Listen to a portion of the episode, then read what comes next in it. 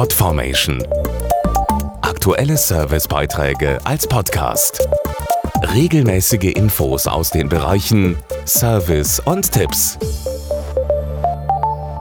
Die Weihnachtszeit ist traditionell auch die Zeit der Spenden. Gerade im Advent ist die Bereitschaft, anderen Menschen in Not zu helfen, besonders groß. Genauso groß ist allerdings auch das Angebot an Spendenaufrufen. Doch welche Angebote sind seriös und woran kann ich das erkennen, bevor ich etwas spende?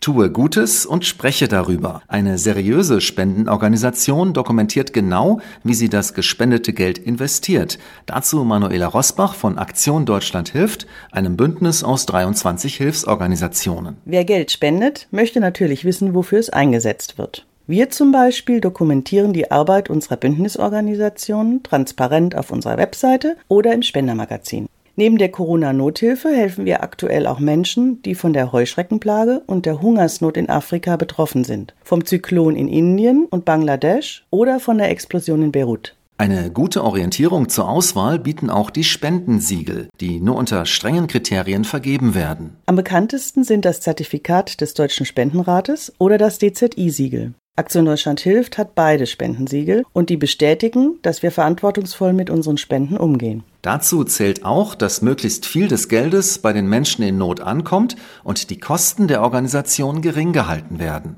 Von jedem Euro, der an uns gespendet wird, gehen zurzeit 90 Cent an unsere 23 Hilfsorganisationen, die damit Not- und Katastrophenhilfe leisten. 10 Cent fließen in die Aktions- und Betriebskosten, also etwa für Informationsmaterial, den Versand von Spendenquittungen oder die laufenden Kosten für Verwaltung und Qualitätssicherung. Mehr Infos auf spendenrat.de.